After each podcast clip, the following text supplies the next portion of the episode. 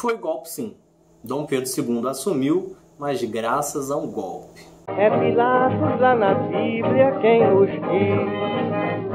E também faleceu por ter pescoço o infeliz autor da guilhotina de Paris. Com o Brasil em crise e correndo risco de diversas separações, um grupo de defensores do Império resolveu passar por cima da oposição e dar um golpe. Isso era reduzir a maioridade para 14 anos, para que assim Dom Pedro II pudesse assumir o trono. É, no poder, ele teve boas marcas, né? como por exemplo é, as ferrovias.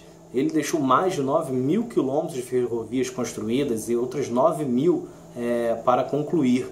Isso representa mais da metade do que temos hoje, que é cerca de 28 mil. Isso sem considerar que boa parte delas já estão inutilizadas.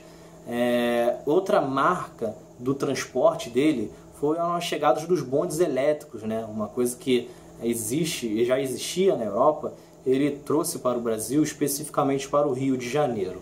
É, outro grande feito dele foi manter o país unido.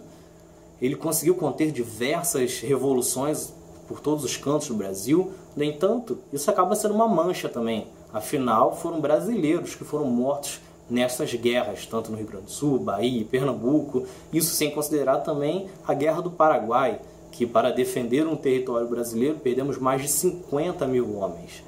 É, por fim, Dom Pedro II acabou deixando coisas muito negativas também na questão da sua missão. Para muitos, Dom Pedro II era abolicionista e também republicano.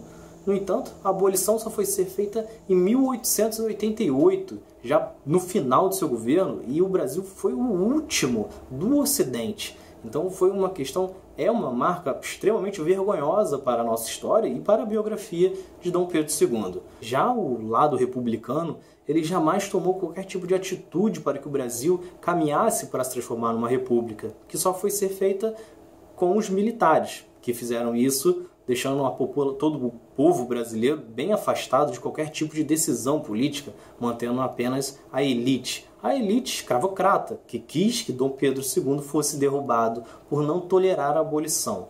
Então foi isso. Dom Pedro II foi expulso pelos militares, acabando assim o segundo